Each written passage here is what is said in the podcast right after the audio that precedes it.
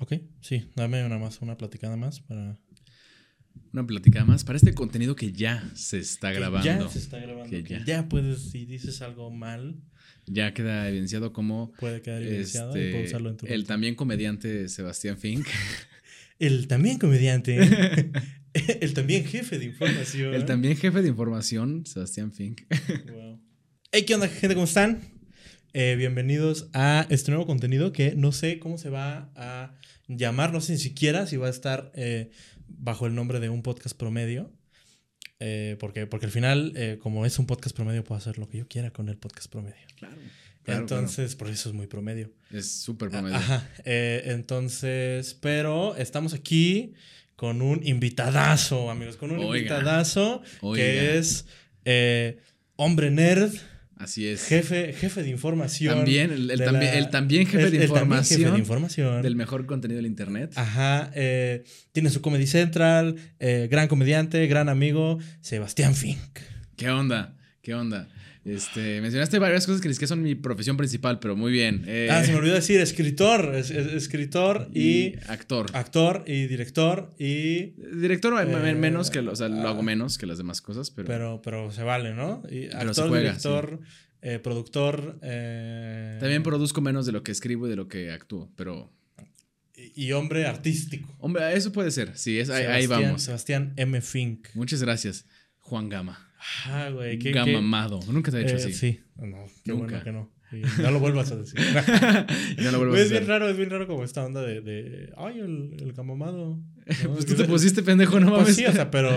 Pero no, no, pero te entiendo, porque a mí también cuando me dicen el what the fink, me saca de, onda- me, me saca de onda cabrón.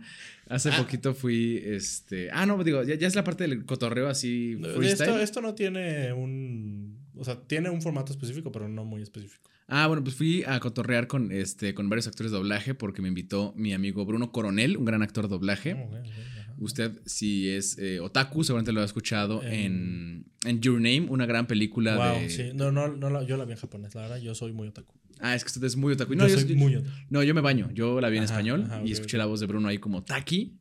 Wow. Entonces, o sea, es, es como mi amigo, pero es la voz que grita Mitsuha, entonces está muy cool. Si usted eh, fue un- una persona joven que creció, que adoleció en el 2010, 2009, Ujú, sí, sí, sí. seguramente lo escuchó en Victorious, este, esta serie de Dan Schneider. Ok, de ¿quién? de- ajá, de- del Patas es una El Patas, así es. Él, él era André, el que tocaba el piano. ok, sí, ya sé qué voz entonces es. Así es. Claro. Entonces, y tantos papeles más, creo que ahorita, bueno, ahorita es el Joker de The Batman, de Barry Oh, Keoghan. Este, oh. bueno, eh, no es la biografía de mi amigo, ¿no? Lo que No, venimos. no es, no es- no es el podcast de tu amigo. Me invitó a un, un cotorreo con sus amigos actores de doblaje y este, pues yo admiro mucha gente de ese medio. Claro. A claro, Bastante, ¿no? Claro, claro. Como persona teta. Y me presentaba con todos como el What the Fink y yo, no. Como el what the bro, No, no, hagas eso, güey. Pero es que, es que no es, güey. O sea, es como si alguien se pone patitas de pollo en Instagram. No lo vas a presentar como este, es el El patitas, patitas de de pollo. pollo, sí. Pues no, patilla, el patitas de pollo guion bajo. Que en la época de Twitter sí era así, ¿eh? Sí. Así, el Cayo de Hacha, el Papá Poker Face. That's true. ah, Este, Sí. toda, esa, toda esa bandita era este, su user de Ajá, su Instagram. user. ajá, de Twitter, de perdón. Twitter, ajá. Los tweets. Pero creo, que, pero creo que Instagram es mucho más eh, personal en ese sentido. Sí, ¿no? O sea, sí, es sí. como, o sea, como que tu nombre de usuario es nada más para que te ubiquen. Sí, no, yo, lo de la Belle Époque de Twitter, ¿eh? O sea, yo lo de hace ajá. varios años. No, sí, sí, sí, me acuerdo. Pues al final Chumel Torres viene de. Sí, era de- arroba Chumel Torres. Arro- exacto. O sea. Y, y yo. Y Gamamado no existía. Gamamado no existía. De época. hecho, de hecho, yo me tenía como Giors. Giors. Porque. ¿Por el? No, no, no, porque. No, eso es- de hecho, el Giors lo, al Giors lo conocí después. Eh, Ese era mi, es mi username en muchos juegos de, de video. Ah, yo también llegué a tener ahí mi, mi username Ajá. de videojuegos y luego dije, no, también no te mames. Sí, sí. Pero no, bueno, lo dejo proseguir con Ok. su contenido. Con, Gamamado. con su contenido. Eh, no, esto es, esto es un. Es un concepto nuevo que. Original. Original Nunca, y- nunca antes visto. No, va- vamos a estar, vamos a estar invitando gente que, que yo quiero y que admiro y, y que Quiero- respeto mucho. Sí, admiro yo también. Y, y vamos a estar es, eh, hablando sobre el proceso creativo. No, y, y a mí me encanta venir a hablar de procesos creativos, de lo que sea que sea creativo Ajá. con alguien de Monterrey. O sea, Es para como, mí es, wow. uff, oye, lo que te decía, si yo pudiera hacer este, Una construcción intersubjetiva. Uf. Ajá, A mí que me adjudiquen un valor intrínseco. Wow. Oye. Ok, oye. pues, no sé si yo pueda llegar a ese nivel de, de, de intrinsecosidad. Pues es que si a mí me tuvieran que adjudicar Pero- un valor intrínseco, que mejor que ser una construcción intersubjetiva, mano. Ajá. Digo, tú como persona de Monterrey Claro, claro. creativa Se tendría sabe, que saberlo. ¿no? Se sabe, sí. sí, eh, y digo, en realidad, eh, no. Este, este. Siento que me parezco más yo ese güey que tú. Sí, no, definitivamente. O sea, en este, me ahorro el pelo este- y- pero no, ahora, ahora trae como su barbita, ¿no? Y todo. ah, sí, no, y eso pues, no, trae no- como- no te la manejo. ajá, como su barbita de. ¿Cómo se dice? Del día siguiente, güey. Que, Ah. que en realidad tiene como dos meses la barbita, pero Sí. no le crece nada. Mira, somos equipo entonces. Pero mm, eh, esta- este, este contenido va a estar más basado en eh, cotorrear con comediantes, porque creo que eh, soy muy ñoño de la comedia, amigo. Me Lo, dijeron- lo- lo eres. Eres, eres un tetazo de la comedia y lo haces muy bien. eh, creo, creo que me, me- me decían que tenía que hacer un contenido de lo que me gustara y a mí lo único que me gusta es la comedia. Está muy bien, está muy bien. Entonces, pues de eso se va a tratar. Y para eso quiero, eh, va a haber tres momentos en este podcast. Esta es la primera parte del podcast. En donde yo le voy a preguntar a usted, señor Sebastián Fink, ¿cómo fue crecer dentro del cuerpo de Sebastián Fink? Ok, wow. Oye, que- es que si, la, si formulas la pregunta así, se pone más difícil. Pone- No, no, no, eh, Es esta onda de platicar. eh, primero, o sea, quiero que sean tres momentos. El primer momento es el pasado. Entonces, Fink del pasado. eh, yo me estoy yendo a un Fink de. que- que creo que mucha gente habla sobre como la, la niñez. Ajá. Y yo creo que la niñez es- no te figura tanto en realidad. A mí sí. ¿Sí? ¿A ti sí? Pues, güey, yo, este, ahorita las cosas que más disfruto escribir, o sea, como guionista, es caricaturas. O sea, guionar caricaturas, pero porque yo era un apasionado. O sea, yo veía horas y horas y, o sea, no, o sea, ese niño de ya, ya llevas demasiado tiempo viendo la tele, era yo ese güey, porque Ajá, yo, yo pasaba horas viendo caricaturas. Y es- nunca se me quitó, o sea, ahorita sí ya no porque no tengo tiempo, pero Claro. este, pero a mí me encanta, o sea, yo puedo ver horas y horas caricaturas. Sí. b- O sea, es algo que a mí me gusta mucho y como Sí, que es una, una cosa de mi infancia que como que de la que no me desprendí. Y tanto caricaturas para adultos, haciendo Los Simpsons, Rick and Morty, lo que Mm. sea, pero si tú me pones Avatar, la leyenda de Aang, me echo tres episodios. Claro, o sea, no. no. mames, me mama. Yo, yo disfruté mucho ya de grande eh, Steven Universe, por ejemplo. Exacto, sí, cosas así. Mi serie de confort es Spectacular Spider-Man, la caricatura de, sí. Cartoon Network, ¿no? O sea, me volaba, o sea, sí. Me, hace poquito la vi todavía, antes de o sea, como en diciembre que salió No Way Home y todo eso, dije, ah, pues vamos a ser Spider-Man, ¿no? Y, o sea, me truena cañón ver caricaturas y es por la infancia. Ya. O sea, tú, tú fuiste, digo, eh, pues, conozco un poco de, de, de Sebastián Fink y, y te lo has contado y creo, creo que eres muy abierto sobre cómo siempre has sido ñoño. O sea, tú no eres un ñoño de... De Closet. eh, de closet ni, ni de... No, porque yo sí me considero, yo, Juan Gama, eh, me considero un ñoño viejo. O sea, un ñoño que empezó viejo. ah, ok, sí, ¿sabes? no. No, yo empecé niño, yo empecé. Y, y ni siquiera es como que empezaron ñoño, nada más me gustaban cosas y luego resulta que esas cosas que me ñoñas. gustaban eran ñoñas. Ajá, sí, resulta que a mí me mamaba Star Wars desde niño Ajá. y Y resulta ahorita que. ya... Sí, no, pero aparte, pues yo era, este, nunca he tenido la, la capacidad de ver algo sin clavarme. Entonces yo, yo, Claro. yo era niño y veía Star Wars y, de- y yo me obsesionaba. Ok, ok. O sea, mi Jedi favorito es Kit Fisto.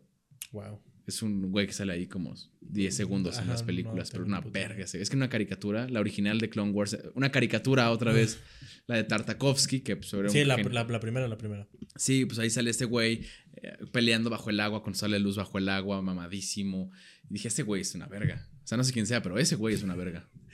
No, no, no tengo ni. no, Es una- un, no, un no, micro episodio ajá. así de Clone Wars del 2003 Ujú. y sale Kit Fisto ahí nadando, tentáculos, mamado.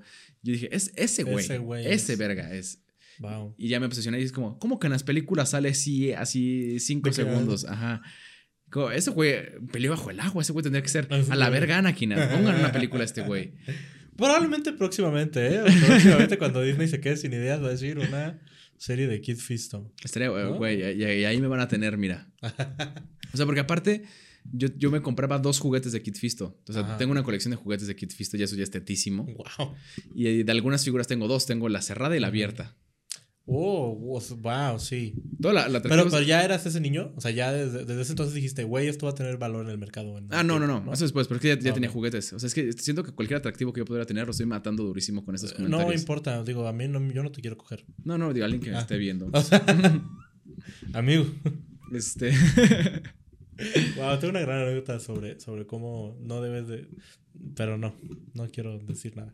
ok, bueno, Un no. saludo a la persona que me dijo que no hable de mi pito porque no voy a ligar Sí, no. en el escenario. No. No. Pero bueno, regresando a la infancia, este, también yo creo que la infancia es importante para mí en el aspecto eh, de la comedia y mi evolución eh, en general, porque yo empecé a hacer teatro muy chico. Yo empecé a hacer teatro a los ocho años, entonces yo, o sea, mi cercanía con el escenario fue muy, desde muy temprana edad. Comedia no, pero sí teatro.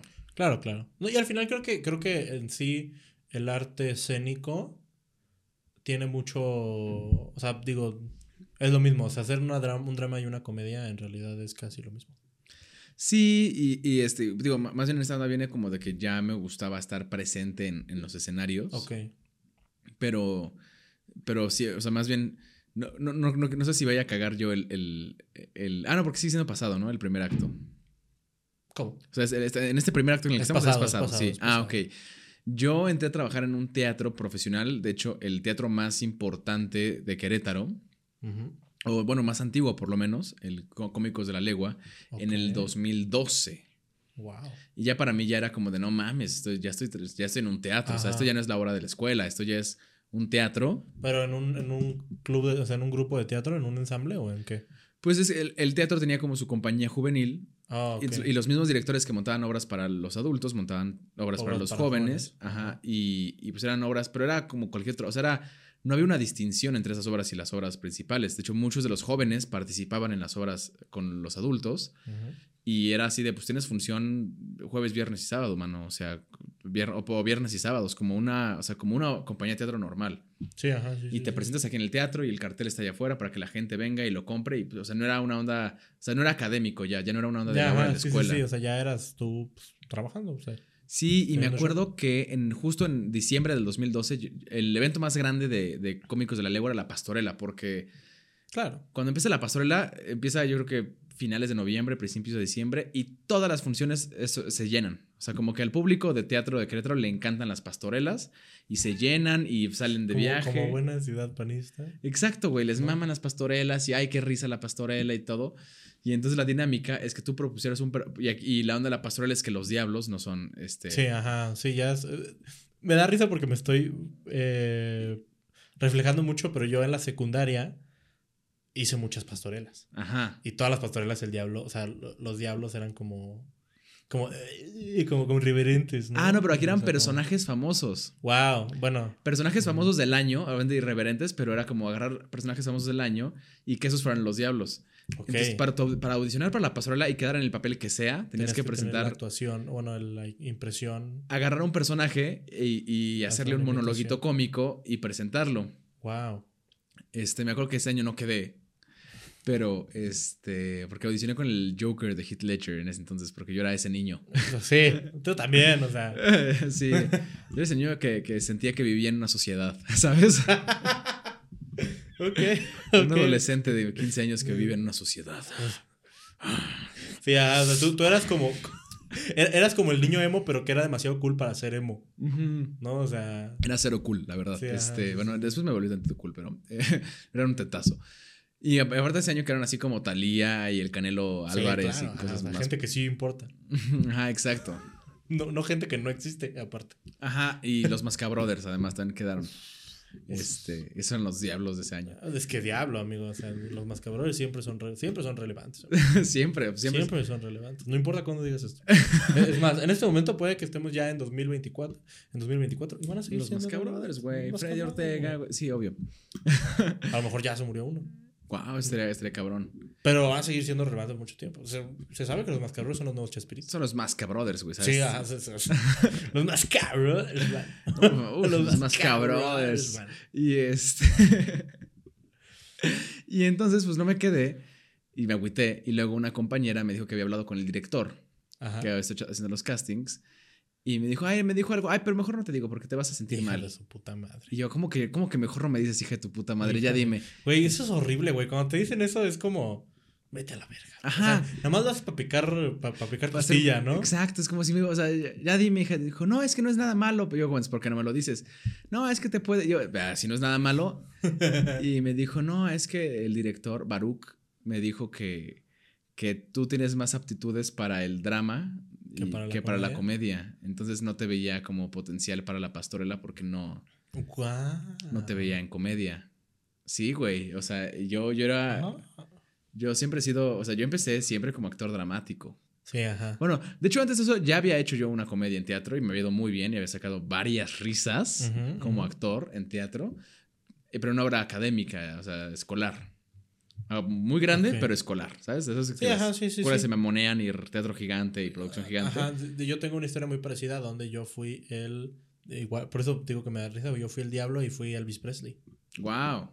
Y aparte ya estaba, digo, siempre he estado gordo, entonces ya era un Elvis Presley en decadencia, amigo. Era un, de- un Elvis Presley. gracias. Exactamente, Priscila ya no me quiere. Ajá. Y fue un. Fue, fue la primera vez que me di cuenta que podía hacer reír. Es muy, a mí, eh, fue la primera vez que me di cuenta que podía hacer reír en esa hora y luego como para que el director dijera que no me veía aptitudes para la comedia. Yo soy graciosísimo. Pero estuvo bien chistoso porque, este, no, no era chistosísimo, pero la, la siguiente obra a la que me invitó no era precisamente comedia, pero era teatro del absurdo, que es muy cercano Ajá, a la comedia. Y nos fue cabrón con esa obra. O sea, de que nos dieron la temporada en el teatro y nos extendieron la temporada de lo bien que nos había ido. Ah, crecí mucho como actor con esa obra. Y lo siguiente que mejoró después de eso fue teatro clown. Que eso ya es ya comedia. comedia, ajá, eso Ajá. es comedia. Y yo no sabía hacer clown, pero aprendí a ser ¿Aprendiste clown a la clown verga, sí. Al, al golpe? Sí, ¿Sabes pues- hacer clown? Yo no sabía que sabías hacer clown. Sí, pues, eh. De hecho, antes de mi primera obra en ese teatro me capacitaron como mimo. Sí. Guau, eso sí. No sabía, no. yo, según yo, estaba muy preparado para esta entrevista y. Sí, soy No mimo, soy clown. Este, pues es, es que era un teatro, digo, era, un- era una chamba, era un teatro profesional, Sí, entonces hay claro, que ser un entonces actor había- completo y Ajá. pantomima, clown. Y pues digo, digo yo, yo antes- Happening. happening, happen, Happy. happen, happy. este, ah, chiste para los supercuatitos. Sí, güey, sí, sí. Este, pero sí, yo digo, yo no sé hacer clown, pero fue como, ah, va a ser una obra de clown. Yo, pues, chinga, le hago, hago clown, o sea, aprendemos a ser clown, claro que sí. Guau, ¿Y qué- salió? Qué divertido, güey. Sí, sí, sí. Y digo, eso corrió el año del 2013. Entonces, este, yo entré a la comedia así de, bueno. Ya tengo todo, ya nada más le voy a entrar. Ah, no, sí, o sea, más bien ya, ya tenía mis bases de comedia antes de hacer stand-up. Ajá. Porque después de eso empecé a escribir y quería escribir teatro. Y de repente un día escribí un texto chistosón y me, me gustó escribir. Y dije, ah, bueno, pues el stand-up es lo que sí combina. Digo, digo, aparte creo que creo que tú, a lo mejor yéndonos un poquito más para atrás, tú sí tenías mucha base de, de stand-up, ¿no? Desde, desde muy morro. No, no, o sea, a esa edad, o sea, ni siquiera esa edad después, ¿no? O sea, los 15, punto 15, 16, 17, a- o sea, hasta los 18 tal vez, yo no tenía nociones del stand-up. A mí lo que me encantaba era cada vez, o sea, porque ni siquiera seguía el stand-up, pero cada vez que salía algo de Daniel Sloss en Conan, lo veía. Ah, ok. Entonces a, ti te tocó esta onda de aprender, o sea, de conocer stand-up por los late nights. Sea, porque tú eras fan de los late nights. No era fan de, era fan de Conan. De- era fan de, gran, ese es el- de Conan y de Graham Norton. Me encantaba ver sí, a- ajá. a ellos dos, los ve- y los veía mucho. Graham Norton tiene stand-up también. No, No. No, eran los late nights que veía y de vez en cuando Jimmy Kimmel, ¿no? Este.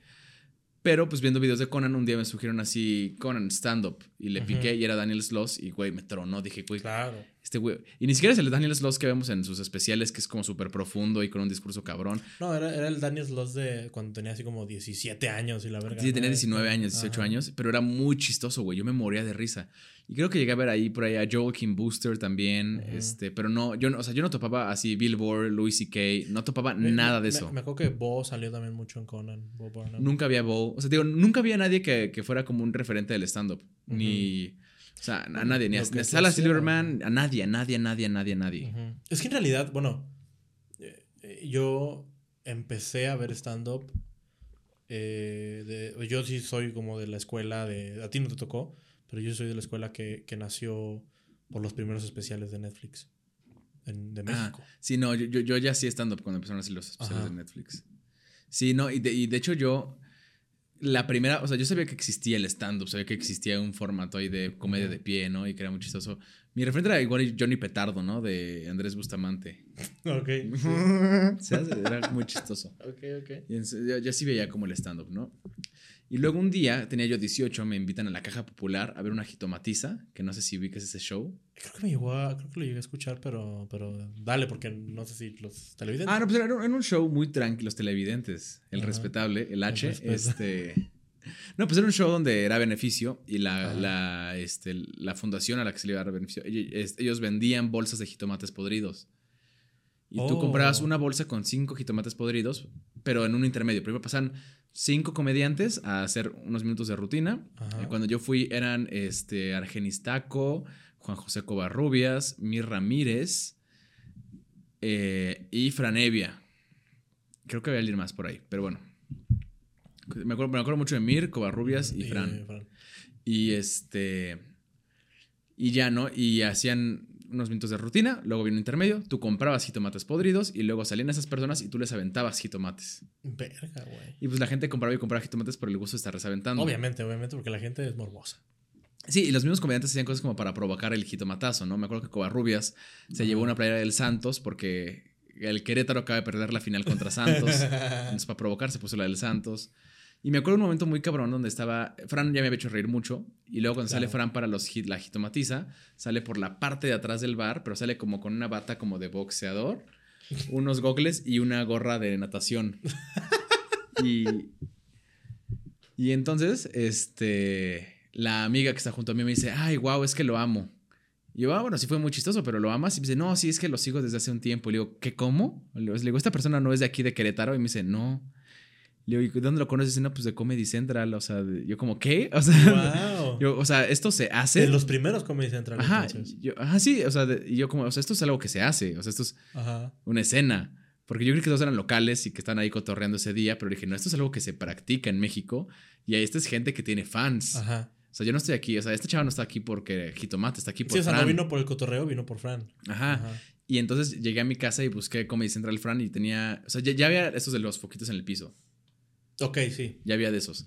El del, del, del fondo de. ¿Cómo se llama? De West Side Story. Ajá, exacto. Exacto, ese mero.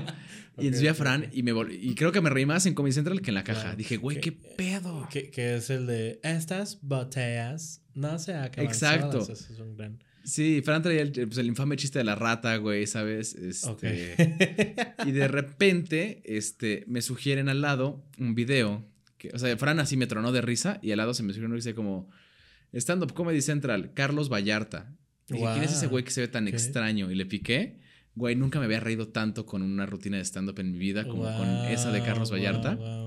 Y luego al lado dije, ¿otra? Ya tenía dos Comedy Centrales, Ca- Carlos, y le piqué. Y otras, güey, lloré de risa, le, se los mandé a mi mejor amiga. Le dije, güey, ves, ve esto, no mames, está cagadísimo. No le mamaron. Me volví súper fan de Fran, de Carlos. Y al año ya me empecé a subir yo, Ok. ahí en la caja. Y conforme iba yo, depende de quién hosteara, yo lo buscaba en YouTube en su Comedy Central y lo veía y así iba conociendo comediantes porque no conocía tantos. Wow. Y, es, y es cagado porque. eh, O sea, porque en ese tiempo la caja popular, pues todos los. Todos los hosts eran güeyes de Comedy Central, ¿no? O sea, El era- host y era- se, se vendía como host de lujo. Ajá. O sea, todas las semanas se sentía como host de lujo. Sí, porque además los que nos subíamos, pues eh, Comedy Central nada más tenían Patty y Esaú, güey, ¿sabes? O sea, una cosa, este... Era, y Patty casi no se subía de entrada. Entonces era, era muy raro. O sea, de hecho, cuando a mí me tocaron listas con... O sea, todo mi primer periodo en, en los open mics de la caja, nadie en la lista tenía Comedy Central. Nadie, así nadie, nadie, Sí, nadie. Y a ti te tocó. Pero entonces a ti te tocó la segunda generación de la caja. O sea, no te tocó como la apertura de la caja. No, no, no, no, me tocó, y me tocó un poquito después de la segunda, porque cuando yo entré ya, ya estaban Sandro, San Borbolla, o sea, yo entré una semana antes que Isabel Fernández. ¡Wow! ¡Wow, wow! Sí, o sea, Isa y yo somos así de poquito después de Sí, o sea, esa generación juntos. de Sandro, Sam, eh, Core, eh, toda esa como Paul, banda. Paul ya estaba, ¿no? ¿Paul? Paul. No, Paul entró después que yo, Oh, y como un año y medio después que yo. ok, ok, ok, ok. Que, digo, ya aquí nos estamos yendo a. A cosas bien locales, a, a mano. cosas muy locales, mano. Y a, mí, a mí nadie me ve de Querétaro. Saludos si alguien de Querétaro. Eh, bueno, Y ya de ahí, pues mira. de ahí, de ahí, De, de ahí para el real, vámonos. Yo nunca entendí eso de, de, de De ahí para el real. Real. ¿El real qué, güey? Pues la vida es real, mano. La El- vida es real y el futuro es real. real y el Madrid también es real. El, el, y el sociedad también es real. Sí, claro. Y, y ¿qué otra cosa es real? Eh, la jalea es real también. La puede ser real. puede ser Puede, real. puede ser real. Puede ser Puede real, ser Hay jalea real. falsa. Hay jalea falsa, sí. Hay es más común, de hecho. Sí, sí. Sí, la, la, la caro. Es- es jalea falsa. Sí, pero bueno, te dejo seguir con tus preguntas. Eh, ahora sigue eh, lo que a, a mí me interesa mucho saber cuando, cuando, cuando- o sea, lo que es Comedy Central, o sea, lo que fue Comedy Central para ti, desde sale la convocatoria hasta las repercusiones que tuvo cuando salió. Que sé que no son tantas. Fíjate que yo, un año antes de, de grabar para Comedy Central, yo caí en una depresioncita. No. Porque. Chiquita. Chiquita, porque se había grabado la temporada anterior de Comedy Central y yo no había quedado. O sea, pero sí habías... Había mandado mi audición. Eh, eh, siempre las audiciones eran diferentes, ¿no? O sea, siempre No, han sido diferentes. Ah, no, porque, ¿Cómo eh, o sea, yo- esa fue la última que se grabó en ese escenario, Los Foquitos en el Piso. Ajá, fueron dos temporadas de ese. No, De esos, o una nada Fueron cuatro. De los foquitos en el piso con el fondo de West Side Story. Ajá. Fueron cuatro o cinco, sí. Yo siempre, o sea, siempre pensé que. Porque yo me acuerdo mucho también de la primera que era como un, Foro azul. un foro azul super culero con, power, Sí, o sea, sup- con PowerPoint Sí. ahí atrás. El nombre del comediante, sí. Ajá. Esa, esa. fue la primera Comedy Central de VH1, Oh, que fue después de las VH1 de las del Pelón Gomis presenta. Que yo soy un experto en esto porque este, pues mi queridísimo maestro y adorado amigo Héctor García, él pertenece a la primera A la generación primera de generación estandoperos de- este país. Entonces él grabó cuando era el Pelón Gomis presente stand-up, que era en un, en un teatro así, bar, barcito con cortinas. Luego en este de la pantalla azul. Ajá, Luego grabó dos en la de los foquitos en el piso. Creo que fueron, sí, porque fueron cuatro. ajá. Él grabó dos. No, ¿cuántos? Sí, fueron cuatro y él grabó dos de esas. O tres, no sé, bueno. Lo que sea. En- Este, pero él grabó ahí y ya nada más no, no grabó en la de los bancos, que fue en la que yo grabé. Sí, ajá, que fue la que tú grabaste. Sí, sí, sí. Este, pero yo me acuerdo que salieron las convocatorias para esa grabación de Comedy Central, ¿Y la cómo- última. ¿Cómo salen? O sea, yo no. Digo, porque. Creo que ahora el último no fue, fue por invitación. A, a eso voy a llegar. Este, sea, ¿cómo te, cómo te diste cuenta? O sea, ¿cómo. no me acuerdo cómo me di cuenta, pero todo lo publicaron en Stand Up caja, ¿no? Taro, era un grupo de Sí, Facebook. todavía existe. Y ahí publicaron como ya, o sea, manda tu video y yo grabé mi video. Nos juntamos todos en college para grabar audiciones porque en la caja no se nos dejó. Entonces sí, ya sé, este, grabamos audiciones todos en college, los 10 minutitos, se mandaron a Comedy Central, recibí como, recibimos tu video, mantente al pendiente de tu respuesta. Ya una temporada antes, que yo no había mandado video porque Ajá. yo iba empezando, ya habían quedado queretanos, había quedado Sandro, Coral y, Ataco y Ojitos de Huevo. Ok, ok, Cuatro queretanos. Sí, wow. Cuatro gentes, cuatro personas con las que yo compartía lista en los open mics, Sí, ya sí, tenían ya Comedy Central. Comedy Central. Y dije, wow, ¿no? O sea, dije, wow. O sea, ya. Esto es un sueño eh, alcanzable. Ok, sí, sí, como que se nota más. Ajá. Más- Entonces le chingué todo ese año para que el siguiente año yo pudiera grabar. Yo lo tenía muy como meta. Mando mi video, sí, claro, ahí te avisamos. No me avisaron nada. Llegaron los callbacks y a todo perro mundo de Querétaro le dieron callback menos a mí. Verga. Y me agüité un chingo. Y te me acuerdo que ni a mí ni a Bea nos dieron callback. Estábamos los dos bien tristes. ¿Ya es de Querétaro? No, Be- Bea era de Ciudad de México. Yo, yo ya vivía en Ciudad de Ah, México. Ah, vivías en Ciudad de México. Sí, ya me había mudado. Pero pues, y yo, yo dije como, ¿cómo a Bea no le van a dar callback? O sea, es cagadísima. Sí, ajá, sí, sí. Estábamos sí, ahí sí. bien agüitados, fuimos a ver las audiciones, a echarle porras a los queretanos. Ajá. Y ese, ¿Y, y dónde fueron las audiciones? En, ¿Fue en. 139. ¿Fue en 139? Ah, Antes eran en el Shaman, Y luego fueron un tiempo en el Beer Hall, ¿no? También. a eso no me tocó. Pero eh, se ve que eran en el Shaman y, y ahorita ya eran en, en el 139. 139. Yo sí quería quedar, o sea, estaba muy triste de ¿Y era con público? Era con público. Sí. Y mucho público eran comediantes juzgones, la verdad. Ah, pues sí. Este, yo sí quería quedar porque había visto unos videos de las audiciones de la temporada anterior, Ajá. un videoblog que hizo la Kikis, donde pues entrevistaba a la gente nerviosa porque eran, es que Comedy Central era el big deal, güey, era lo más Claro, cabrón que te claro, podía pasar o sea, como y al final del día, o sea, sí, o sea, era. Y te daba un cierto estatus, te hacía que la gente te tratara menos culero, la verdad. Te da- te- te- o sea, sí, güey, la gente te respetaba nada más por eso y si no lo tenías no te respetaban. Así era, güey, así era el hueco, era horrible. Y este, Y estoy cansado de fingir que no. Estoy cansado de decir que no. No mames, el Goku era asquerosísimo por esa cuestión de egos y de si tú no tienes Comedy Central ni me hables. Así, Claro. güey, era horrible. Y me acuerdo muy bien de este, de este video de, de Kikis que le preguntaba a Mónica Escobedo, ¿cómo cambió tu vida Comedy Central? Y Mónica decía, la vida es una antes y después de Comedy Central. No, la cantidad de shows. No, y yo creo que en ese momento lo dijo Bueno, en a lo serio. mejor sí. Yo creo que en ese momento era en serio. Me dijo, la cantidad de shows, de oportunidades, de puertas que se te abren ya con Comedy Central. Y yo creo que era muy... O sea, creo, no creo que Mónica lo dijo de exageración. Creo que en ese entonces era muy en Bueno, serio. suena muy mamón, pero, pero pues bueno, no sé. No, o sea, suena como muy mamón de, de, ay, eso, o sea, cambió mi vida. Pero pues a lo mejor eh, sí, creo que era la plataforma donde querías estar, ¿no? Sí, porque también, pues, o sea, no te iban a invitar a hostear a la caja, no te iban a dar show en la caja, por ejemplo, si no tenías el Comedy Central. Entonces sí Ok. eran como cosillas así. eh, O sea, tener show en la caja sin Comedy Central. Bro, ¿cómo te atreves, sabes? O sea, una- Y ahorita tener show en Woco. Ahora ajá. sí, cualquier hijo de vecino. O sea, ese yo.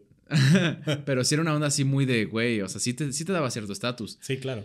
Y ya habían quedado amigos y yo se había visto como la carrera de Sandro había cambiado con Comedy Central, la de. Ojitos, güey, yo se había visto ese pedo. Así, ojitos de lobo. Ah, caray. Bueno, espero que se la estén pasando bien. Sí. Este, y entonces no quedé, y me agüité, y luego me agüité más cuando todo perro Querétaro quedó, güey, porque volvió a quedar, este, bueno, quedó Jerry, este, Sam, O sea, quedaron en la. Julia, Isabel, Bubu, todo pinches mundo ¿Hugo que... tiene Comedy Central? Dos, tiene dos. Verga, yo no tenía ni idea, güey. Sí, este, pero te digo, pues fue este, Isabel, Bubu, Sandro, Julia, Sam, Jerry, eh, güey, un- una larga lista de queretanos que, que fueron seleccionados para esa Y qué buen grabación. pedo, o sea, qué, qué chido que hay mucha, mu- había mucho talento queretano. Había muy buen nivel, ajá. Entonces Ajá. yo me agüité cerdo.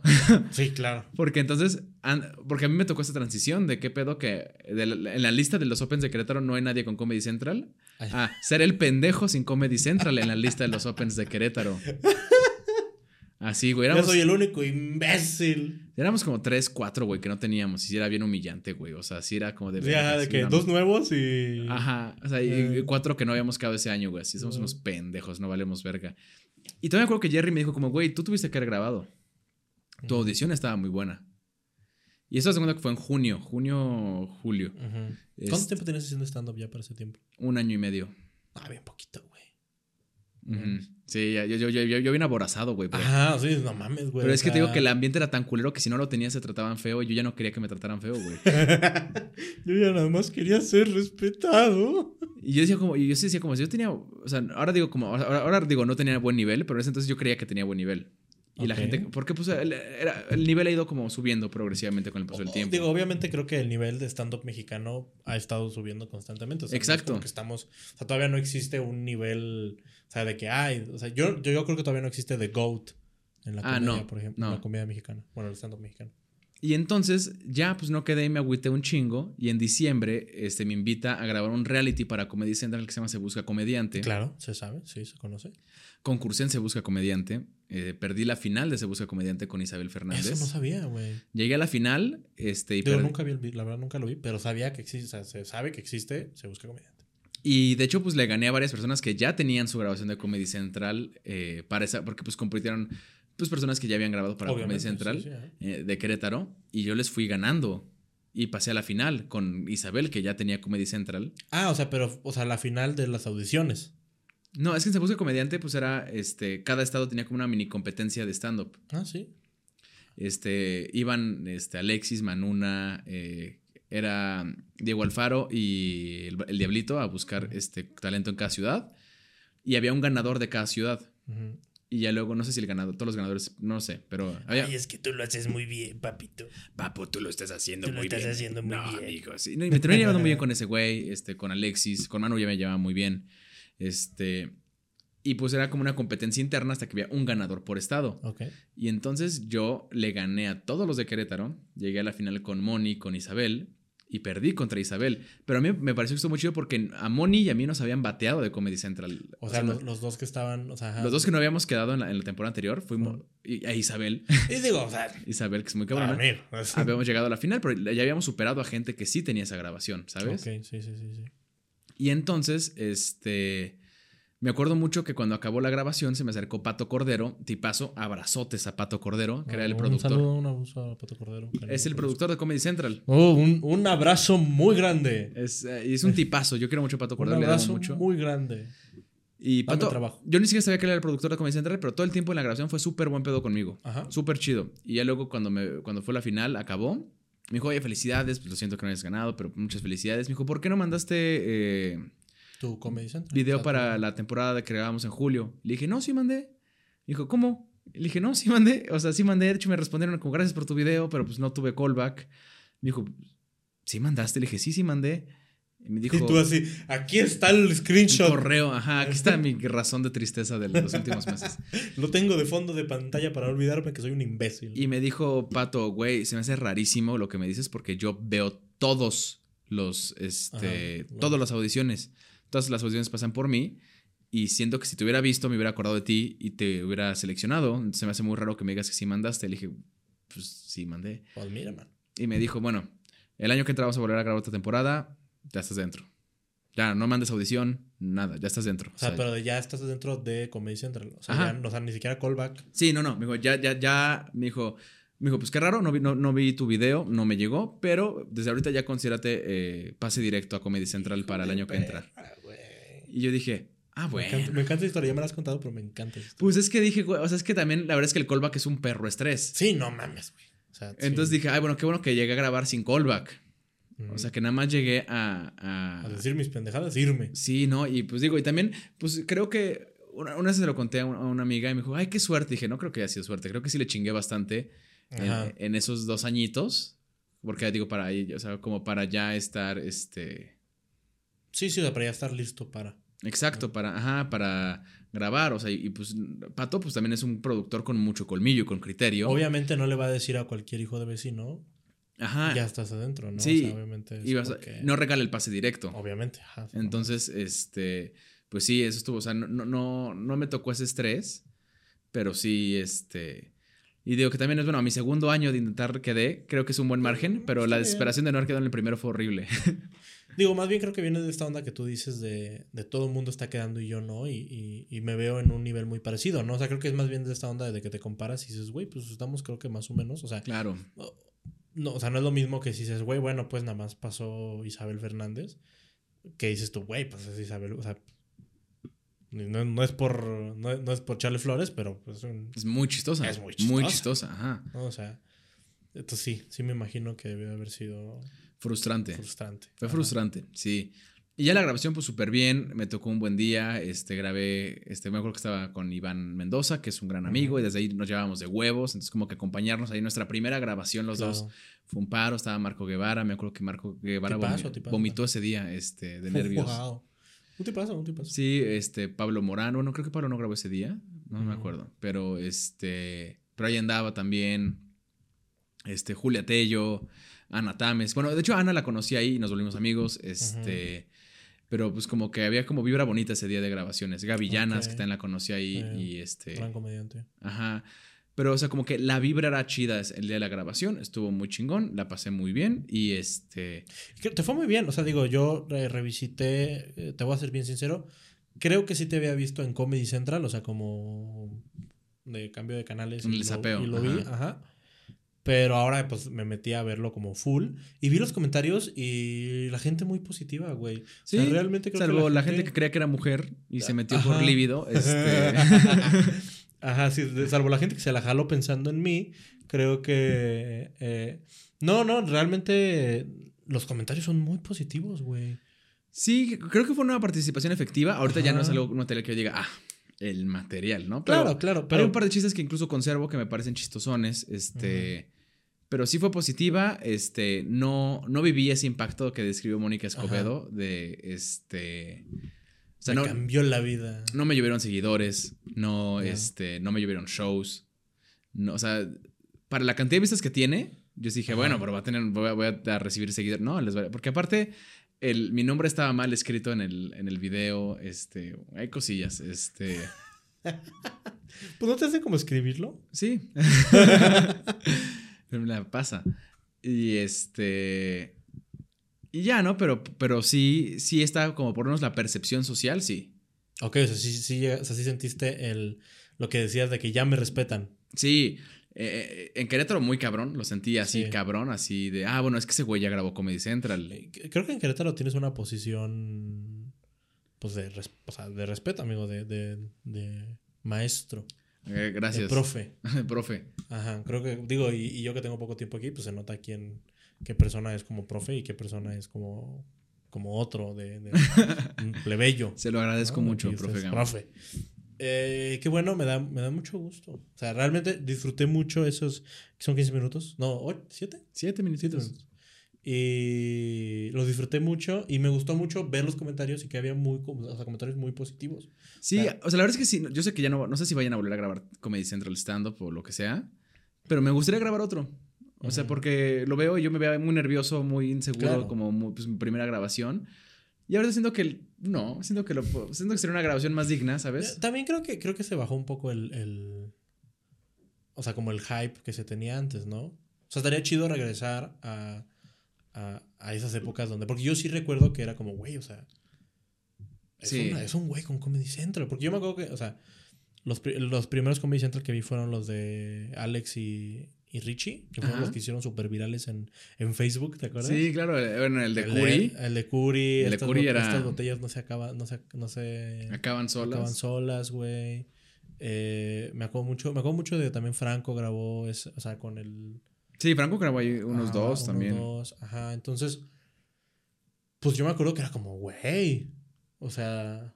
Pues es que imagínate, No, grabas una wow. temporada donde Franco no era este el especial de media hora, Franco era uno como todos los demás. Sí, ajá. Tenía sí, sus sí, 11 sí. minutotes. Entonces imagínate, hoy en día eso ya es impensable. Sí, o sea, Es Franco nunca lo impensable. mames. Ajá, nunca va a decir, ah, va, sí. Ujú, 11 ajá, minutos sí, en Comedy sí. Central, hermano. Por supuesto que sí. Esa es mi invitación de Franco Escamilla. Oh, sí. Claro que sí, hermano. Ahí, Es buena- 11 es buena- minutos buena Comedy. Central. Por supuesto, claro que sí. imitación. Sí, no. Es buena invitación. No es que yo me vaya a retirar del stand-up, ni es que. No, no, no me pienso retirar. Pero sí estaba pensando hacer un poquito menos stand-up porque quería regresar al teatro. Quería dirigir una obra de comedia y, y gran parte de mi energía dedicarla a esa obra de teatro. ajá. Ok, pues digo, está bien, creo que es... No, o sea, experimentar tantito con eso. Porque a- aparte yo sé que es una moneda, es, es- es un tiro muy riesgoso porque el stand-up es mucha vigencia. Sí. Y este. Y el teatro no te va a dar vigencia ni presencia en redes, ni te. No, nada, no te va a dar nada. Es más, si me da para. O sea, porque yo sé que. O sea. Yo, o sea, no es, o sea, no es ni siquiera algo que yo haga con aspiraciones económicas. Yo sé Sí, que. no, es algo meramente artístico. Ajá, y, de la taquilla, la taquilla es para mis actores. Ajá. Y yo de ahí estoy ganando la felicidad que mi corazón le trae estar haciendo teatro. Ok. Eso es. Que para mí, digo, también por eso es que hago tele y escribo tele, porque pues ese, ese es mi jale, gano lana de eso y después ya. Ujú. Y aparte lo disfrutas, ¿no? Digo, no Sí. no lo disfrutas. Sí, pero, eh, pero sí es, es muy, o sea, sí es muy diferente como el por qué te metes a una chamba. Ya. Es como, bueno, esta chamba la voy a tomar para tener una, para estar en nómina y esta otra la voy a tomar para, este, pues para llenarme el alma. Y, y el- Sí, al final del día creo que, creo que el ser humano necesita eso, ¿no? y a mí el teatro me llena el alma muy cabrón. O sea, sí, sí es impresionante. Wow. O sea, digo, sabía que habías hecho teatro y que, que te gustaba actuar, pero no sabía que tanto... Ah, no, el teatro es mi pasión Sí, más grande sí, en el mundo. no- No hay nada que yo disfrute más que el teatro. O sea, y de hecho ahorita hace poquito hablaba con, con una, este, con una actriz de cine que, que quiero mucho. Este, estamos, estamos hablando mucho de las dinámicas de teatro porque yo estuve yendo a asesorar a una amiga que estaba Ujú. montando una obra de teatro. Este, siempre que ya va a montar su obra, me invita a sus ensayos y ya voy y practico con Y los actores, les doy retro. ajá. Ajá. Y es bien raro porque aunque me encanta dar función, o sea, si dar función de teatro me apasiona. Ujú. Pero después, o sea, pero me gusta igual o tal vez más ir a ensayos. O, o ir Sí, a todo o el to- o proceso. tomar clases. Uy, güey, no sé si, o sea, no sabes cómo disfruto eso. O sea, tomar clase de teatro es para mí la, la delicia más. Y, y se lo decía y me decía, es que, güey, tomar clases de teatro es. Es increíble. O sea, deja tu actu- actor está padrísimo. sí, sí. Pero estar en un círculo con gente haciendo teatro y compartiendo teatro y actuando. No mames. que- Sin público, con gente. O sea, nada más comparte, compartiendo el teatro con gente que quiere compartir el teatro contigo. Es mágico. Ya ahora sí estamos en la última parte del podcast. Eh, donde vamos a hacer un tallereo. Un tallerito, un sí. tallerito. Eh, creo que la gente no sabe que los chistes no, no, no los sacamos del culo. Y... ¿Ha escuchado gente Sí. que dices, bueno, eso que acabas de subir al Eso- Open? eso este- sí. Eso hasta huele a mierda, ¿no? pero, eh, pero sí, entonces normalmente pues tenemos como las ideas y las vamos tallereando con amigos, familiares o sobre todo comediantes y pues por eso yo te invité aquí para poder platicar sobre comedia. Entonces, ¿quieres empezar tú o empiezo yo? O- Empiece usted. Empiezo yo. Eh, tengo una idea muy interesante, no sé qué usted piense. ¿Sabes cómo yo me di... Ah, pues eh, no, no, no es cierto.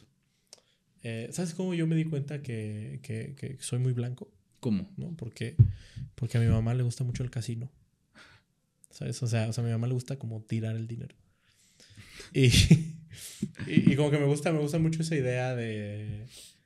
O sea, de esta onda de, güey, es que sí soy muy blanco. O sea, sí soy muy blanco porque a mi mamá le gusta el casino, ¿no? Y, y, y me gusta, también me gusta mucho la idea de que tengo ahí como... Mi mamá siempre que le digo... O sea, que yo... Porque a mí no me gusta el casino porque no... Cuando no gano me emputo, güey. O sea, como que no me gusta perder. O sea, no disfruto el perder dinero. Y, y mi mamá me dice así como, no, es que yo sí, yo sí me divierto porque yo me, o sea, digo, me dice, porque pues yo voy a divertirme, no voy a ganar dinero, ¿no? Y pues a mí se me hace bien pendejo ese pedo, güey, porque, o sea, la neta, ¿no? ¿has ido al casino alguna vez? Nunca. ¿Nunca has ido al casino? Te tomo No. ir al casino. Uf. Eh, los, o sea, una maquinita, o sea, un- un- una máquina tragamonedas, como le llamaban, ¿no? O sea, si no estás ganando, nada más le estás picando un puto botón, güey. O sea, literal, y, y quiero que como que el- el- el- la, la comparación sea como, güey, o sea, yo, yo podría llevar a mi mamá Al recorcho lis. al recoche. No, no, yo la quiero que me... Yo podría llevar a mi mamá al cajero automático y se divertiría igual, picándole a botones, güey. ¿Sabes? O sea, como, como esta onda de... Pues sí, güey, de que está bien pendeja la idea de que la gente diga que se divierte cuando no está ganando, cuando, cuando no estás ganando, nada más le estás picando un botón, güey. Pues yo creo que va el fraseo. ¿No? Yo entrada partiría el beat, o sea, empezaría el beat con soy muy blanco y todo eso. Ajá. Y creo que hasta te da como para cabaretear, o sea, como preguntarle a la gente, oye, a ver, ¿qué, qué es muy de blancos? Ok, ok. ajá. ¿No? Este, o si ya hay alguien que sea white sican en el público. Sí, sí, que Bro, ¿tú cómo te diste cuenta de que eras así de, o sea, y no sé si de me vio en el espejo, ¿no? O sea, ¿cuál fue un momento en tu vida que dijiste, wow, esto sí es muy Sí, de blancos, blanco, ¿no? Así. Y ahí le puedes meter así como, fui al HB, vi a una señora que se parecía a mi tía, o sea, eso es muy de blancos. Ah, sí. ok. O sea, como identificar estas cosillas que son como muy de blancos. Sí, ajá, sí, sí, sí. Sí, como. Que, que, que también es muy blanco. Porque así explotas esa premisa y ya de ahí llegas al. Yo me di cuenta. Yo personalmente me di cuenta Mm, cuando vi que a mi mamá le mama ir al casino. O sea, a mi mamá le mama perder dinero. Ajá. Ok. A sí, ti- ajá, sí, sí. Le, le mama tirar, o sea, tirar el dinero. O, o le mama, sí, le mama perder el dinero, ¿no? Como, o sí, tirar dinero, no sé, pero sí. Y llegar a esta parte final. O sea, yo creo que el remate final sí debe de ser como, güey, yo podría llevarla al cajero automático y se divertiría igual. Sí, güey, o sea, aplicar botones. Y podrías incluso hacer la comparativa de este. de por qué a la gente blanca le gusta el casino, ¿sabes? O sea, porque. O sea, porque al final de cuentas es gente que va a regalarle su dinero a alguien, a un dueño de casino millonario. Pero. No, pero llega alguien a pedirles dinero en la calle y dicen, no, porque lo va a usar para drogarse. ¿Para qué crees que lo va a usar el dueño del casino? Ok, ok. ¿Para comprar tortillas? No. porque, sí, Digo, bajo esa misma lógica, ¿por qué no mejor vas con el dueño de la casa y dices, ay, mejor le compro una despensa? ¿No? ¿Sabes? O sea, como llevarlo a ese absurdo. Ok, ok, bueno, me es- gusta. es lo que yo. Me gusta, sí. Como lo, o sea, como sobreanalizando esta como raíz de por qué. Sí, creo que, creo que me gusta como esa onda de, de, de, ajá, de, pues, de, de tirar el... Sí, ok, sí. O sea, gusta. porque a mí, a mí lo que a mí me parece absurdo es, que es, es tirar dinero, ¿no? Es tirar dinero, ajá, sí, sí, sí. No, digo, a mí, a mí lo que me, lo que, no lo había visto, o sea, digo, sí lo tenía yo, porque lo dije ahorita, pero para mí como lo que se me hace muy cagado es esta onda de que cuando no estás ganando en el casino, prácticamente nada más le estás picando un botón, güey, Exacto. ¿no? O sea, es como, o sea, no estás en realidad teniendo... Ah, lo puedes explicar, lo puedes obviar, ¿no? Pero es que esta gente, cuando es que dice como, no, no pasa nada, estás perdiendo porque te estás divirtiendo, ¿no? Estás ahí en la máquina y dice como, güey, ¿qué tiene de divertido picar un botón? Ajá, sí, sí, sí, sí. O sea, es como, güey, literal podría estar prendiendo y apagando la tele, güey. Sería igual de divertido, güey. Y no pierdes dinero. Y no pierdes dinero. Pero sí, digo, como a lo mejor, a lo mejor. O sea, lo del- obviarlo para que la gente Ajá. entre en este trip absurdo. Y luego ya después puedo tirar lo que dices tú de. De o sea, de, de, de darle el dinero a. Como, como a. Sí, o sea, porque, pues, es porque ¿no? estás, tirando el dinero. O sea, ¿a dónde se va ese dinero? A los bolsillos del dueño, güey. Ese güey ya es millonario. Pero dice, ah, pero no lo vayas a tirar dándoselo a alguien que te pide dinero en la calle porque, ay, no, es que lo Ah, voy a usar para drogarse. ¿Para qué crees que lo voy a hacer el dueño del casino? o sea, Sí, sí, sí, sí, sí. Lo va a usar para drogar a una de sus cuatro esposas. No, sí. así como. Ok, ok, me gusta, me gusta. Bueno, yo, yo así lo vería. Sí, yo sí, sí creo vería que, creo que es, es- Me gusta y, y te digo porque a mí me gusta mucho y, y quiero hablar sobre la blancura, pero desde un lado de, o sea, de, pues, o sea, de, de tirarme para abajo un poco, ¿no? O sea, como... Sí, de, de- de ridiculizar, de de, absurdizar ajá, todo de- de esto. absurdizar claro. porque... eh, Porque creo que tengo que hablar, digo, o sea, me siento como que tengo que hablar del tema porque es parte de mí, pero no quiero hablarlo desde, porque no quiero ser como un Ricky Gervais que se saca el chile todo el tiempo, ¿no? O sea, como que creo que Ajá, sí. no es mi trip. O sea, no, Ah, no es mi trip. off. Ah. Ajá, sí, sí. Sí. Pero bueno, vas tú y lo uno y uno, no sé cuántos hagas, y, o sea, como uno y uno, y, o sea, uno tú, uno yo. Este. Bueno, te- tengo uno que no he trabajado porque no sé cómo presentarlo. También ideas, ¿eh? Se puede, vale ideas y... Sí, son ideas. Este. Ajá. Porque es que yo tengo allí un beat de Harry Potter. Bueno, dos. Sí. Uno que ya está grabado, que ya lo dejé, y ahora tengo uno nuevo. Este. Pero quería decir como. por- Porque más, de Harry, más que de Harry Potter, quiero hablar de algo que a mí me apasiona, ¿no? Que es el, o sea, el tema del miedo. Ok, sí. Sí, Como fan de las películas de horror, como fan de la psicología, siempre me ha gustado mucho el tema del miedo, ¿no? Entonces, lo que quiero decir es, este... Hablando de Harry Potter y como... Y, ¿saben cuál es de mis películas favoritas de Harry Potter? La 3. Esa que a todos nos mama. Y es por una escena en particular. Yo soy muy apasionado del miedo. Y hay un monstruo en esta película que, este, que se convierte en tu peor miedo. No tiene Sí, forma, no tiene forma. ¿no? Este, pero no sé si a partir de ahí, porque No, no es que... Me llama, me llama mucho, mucho la atención los miedos, ¿no? Las fobias. Porque estas- sea, hay muchas fobias, güey, Sí, ¿sabes? O sea, y la, y la que más me llama la atención de todas las fobias es la homofobia. O sea, porque Ajá. no sé en qué momento pusimos en la misma categoría como alturas, payasos y gays. O sea, como que. Ese, ese, ese ya está hecho. O sea, ese ya lo has tirado. ¿Ese ya lo has tirado? lo, lo he probado. Sí, ese lo tiraste en la caja, te lo escuché. Y a mí se me hizo muy, o sea, se me hace muy cagado esa regla de tres súper rápida. O sea, como que esta onda de, o sea, de alturas, payasos y gays. O sea, como que wow. Es que, es que, pues, estamos en la misma sea, categoría, como- así, alturas, payasos y gays. O sea, estás- Eh, ajá, sí, sí, sí, sí. sí. Ah, como que es lo Está- siniestro de estos güeyes, ¿no? O sea, y, y no sé si combinarlo como. Ah, porque igual lo podía este, combinar con. Sí, me gusta la 3 para este monstruo que se convierte en tu peor miedo, ¿no? Y sale de un closet, ¿no? Y sí, sí, supongo que eso de salir del closet es de ahí donde viene el término homofobia, ¿no? Güey, no lo había pensado hasta ahorita, güey. Eh, pero puede ser una alegoría de J.K. Rowling a que odia a los gays. Pues no de los gays, obvio. Bueno, a los trans, a los, a los trans. pero- Más bien lo que quería hacer en ese chiste, o sea, era como partir como, no, y me gusta mucho la 3 porque tienen un monstruo que se convierte en tu peor miedo, ¿no? O sea, en, en- en tu peor fobia, en eso se convierte este monstruo y sale, o sea, no tiene forma física, pero de repente sale de un closet y ya es tu peor miedo, ¿no? Siento que algo así es lo que le pasa a Yuri, ¿no? O sea, como que algo sale del closet y, ah, no, lo odia, ¿sabes? Sí, sí, sí. Que justo, digo, ah, es que justo yo no entiendo la homofobia, ¿no? O sea, porque esto es una fobia, ¿no? O sea, la fobia es lo que más da miedo y, y yo no entiendo la homofobia, ¿no? No sé en qué momento pusimos en la misma categoría así de payasos, alturas y gays. Sí. ajá. ¿No? Y entonces digo, y es como que no sé a dónde llevarlos. Y como, güey, pero es que imagínate como quién está, quién está frente a este monstruo, ¿no? O sea, porque se convierte en lo, en lo que más miedo te dé, ¿no? O sea, yo imagino que si está, no sé, ¿no? Bárbara de Regil, ¿no? Ahí en su clase de defensa contra las artes oscuras, sale este monstruo y puf, es una persona morena que no está sonriendo, ¿no? O sea, No, creo que, creo que ahí me gustaría. Bueno, o sea, sí, sí me gusta como una persona morena, pero creo que daría más risa. Carbohidratos.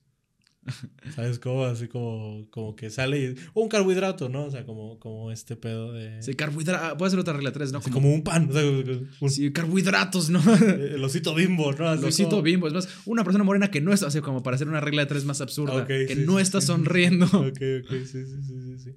Sí, me parece, sí, sí. Eh, me, me gusta mucho. Creo que lo de Yuri tiene que ir a- después de lo de. De lo de. O sea, de la regla de tres rápida esta. Ajá. O sea, creo que es como, como explicación rápida de, de, del, de lo del miedo, lo del closet Ajá. luego, luego Yuri, y luego ya empiezas a jugar con, con los absurdos. Por ejemplo, a mí me gustaría, eh, eh, digo, ah, estaría cagado que acabaras con J.K. Rowling. eh, o sea, así como que sale, o sea, de que está J.K. Rowling y sale un. Como una draga, ¿no? O sea, sale, RuPaul. Y se asusta o algo así, ¿sabes? O sea, como, como creo que creo que ahí es a donde tiene que ir el chiste. No creo que tengas que llevarlo como. O sea, eh, está chido la- la- el absurdismo. Sí, o sea, pero, y sí quiero como aclarar un poco lo de la homofobia, o sea, porque es un término muy Ujú. homofobia, o sea, Sí, ajá, sí, sí. ¿será que lo que yo siento viendo el aro es lo que esas personas sienten cuando ven secreto en la montaña? O sea, es, wow, eso está es muy como padre pavor, es como es Eso miedo, güey, eso ¿sabes? está padre, eso está Ajá. padre. Es como, sí, porque digo como, güey, o sea, eso, es- o sea, porque eso es- esto es una fobia, se- le tienen miedo a los gays, o sea, Me gusta mucho la idea de que en lugar de, o sea, de que juegues también con la idea de que en lugar de, eh, o sea, de que, es- o sea, porque la, o sea, la, la fobia se supone que es miedo, y pero lo tiran mucho como, como odio, ¿no? ajá, porque tiene que ser como el absurdo esto, ¿no? De como, güey, pero te imaginas que los, las personas que tenemos otras fobias, las, las tratáramos como... Como, odio. como co- no no como como como ajá, como los gays tratan como los homofóbicos tratan a los gays. Sí, o sea güey güey o sea no es que yo tenga un pedo con las alturas güey o sea está chido que haya cosas altas güey sabes o sea tercer sí piso güey. todo bien con que pero güey que no haya tercer piso en mi ciudad güey. O sea vete a la verga güey. Estás de acuerdo que eso no está bien güey o sea no mames güey cosas de más de dos Sí. pisos está- güey No, estás enfermo güey Es demasiado, güey. eso ya, está o sea, mal güey sabes o sea Eso no está en la Biblia, güey. Ajá. ¿no? sí o sea güey Eso no lo quería No Dios, mames, yo, yo güey, no tengo o un pedo con que haya payasos, güey. Pero no mames, que alguien se pinte para ganarse la vida, güey, neta la verga, güey. No mames. O sea, Güey, me gustaría mucho la idea de, de- que, con, con lo de las alturas, güey, de que si Dios quisiera que estuviéramos en las alturas nos hubiera dado alas. ¿no? Exacto, sí. Como... eso es antinatural, güey. ¿Estás de acuerdo, güey? Estamos- güey. Hay gravedad, güey. O sea, ¿estás de acuerdo? O sea, Sí, la sí, Biblia sí, habla de la gravedad, güey. O sea, no, güey. O sea, Sí, sí, sí, sí. Wow, o sea, como llevarlo como en esta onda de. Sí. me, me gusta mucho, eh, eh, pero, pero creo que a lo mejor sí se desvía un poco de... O sea, como que siento que te estás yendo... O sea, está chido, pero, pero te estás separando mucho de tu premisa inicial. ¿De lo de Harry Potter? Ajá, de lo de Harry Potter, güey. Ah, no, lo de Harry Potter nada más lo quiero usar como una excusa, porque como ya tengo Para el beat de. Harry Potter, que sea como mi puente. Ok, ok, ok. Porque mi tema creo que sea la homofobia. O sea, ¿cómo, Sí. cómo, es, ¿cómo es que esto es una fobia? O sea, ¿cómo es que. Ah, ah, te- así antes de que se me vaya la idea, güey. A mí me gustaría mucho que hablara sobre, en lugar de o sea, esta onda de... Es que a mí, no, o sea, a mí no me gusta ver a dos gays besándose, a decir de que "Ay, a mí no me gusta ver a dos gays besándose. O sea, como, como- o sea, como que la- el cambio de... Si fuera fobia, no sería como a dos gays besándose, sería como dos gays besándose. Sí, o sea, Sí, como... como- como, o sea, como... como y te voy a besar y tú... "Ah", o sea, como... Así de agarro. O sea, como, como esta onda. O sea, de que si fuera un miedo real. Y luego ya después te vas a eso que dices de.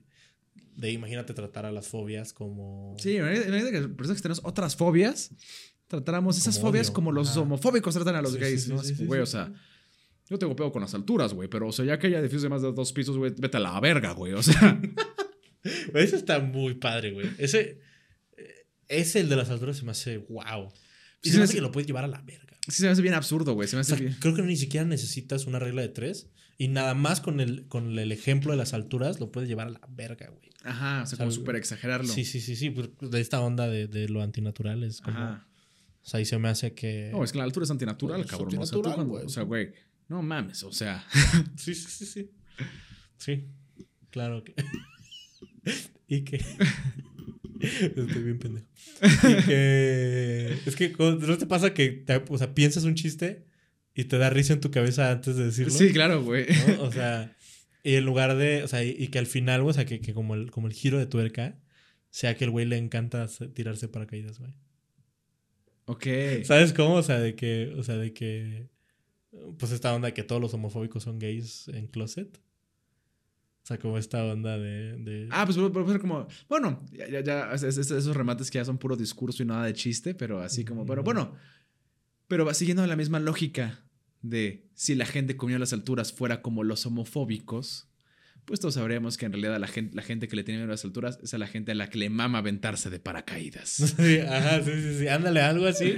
Y siento Ajá. que sería un gran remate final. Siento que sería un gran cierre para toda esa absurdización. Para toda esa absurdización. Y sí, creo, me, me, me gusta mucho la idea. Wow, me parece un gran cierre. Muchas gracias. Sí. Sí, sí, sí, sí.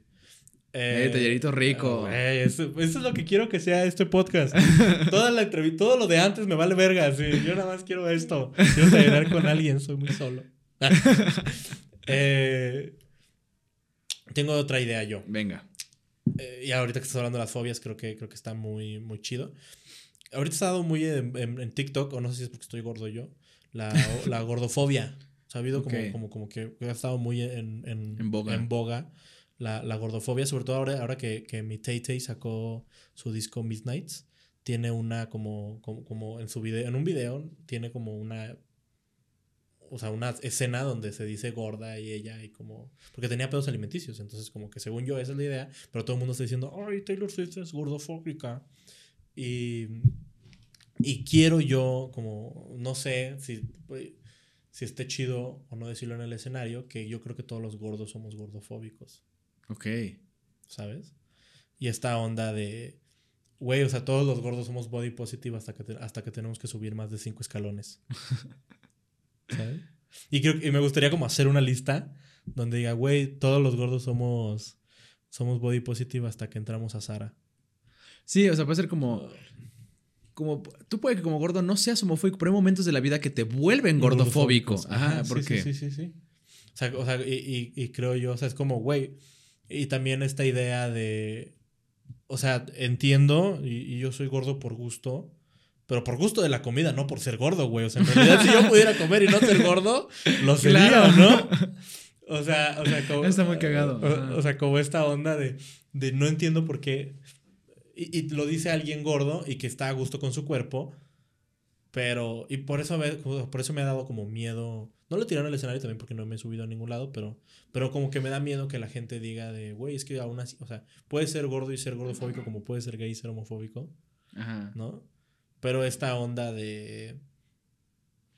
O sea, yo realmente sí creo que pues es un estado en el que. O sea, que no, no decido estar, güey. Ok. ¿Sabes? O sea, o, o sea, es es una consecuencia de que me mame comer. Pero no es como que diga yo, uy, qué ganas de ser gordo. Ajá. Sí, no, no, no es como pintarse rayitos en el pelo. Ajá. Exacto, exacto. O sea, no es, un- o sea, no es una decisión. O sea, es una consecuencia a una decisión. Ajá, pero no es pero una no decisión. es una decisión, güey. Es como que me, me interesa mucho esta idea. Porque me estresa que la gente sí es como. Como, sí, arriba los cuerpos diversos y así. Es como, güey, es muy, o sea, es muy diferente tener una puta llantita, güey.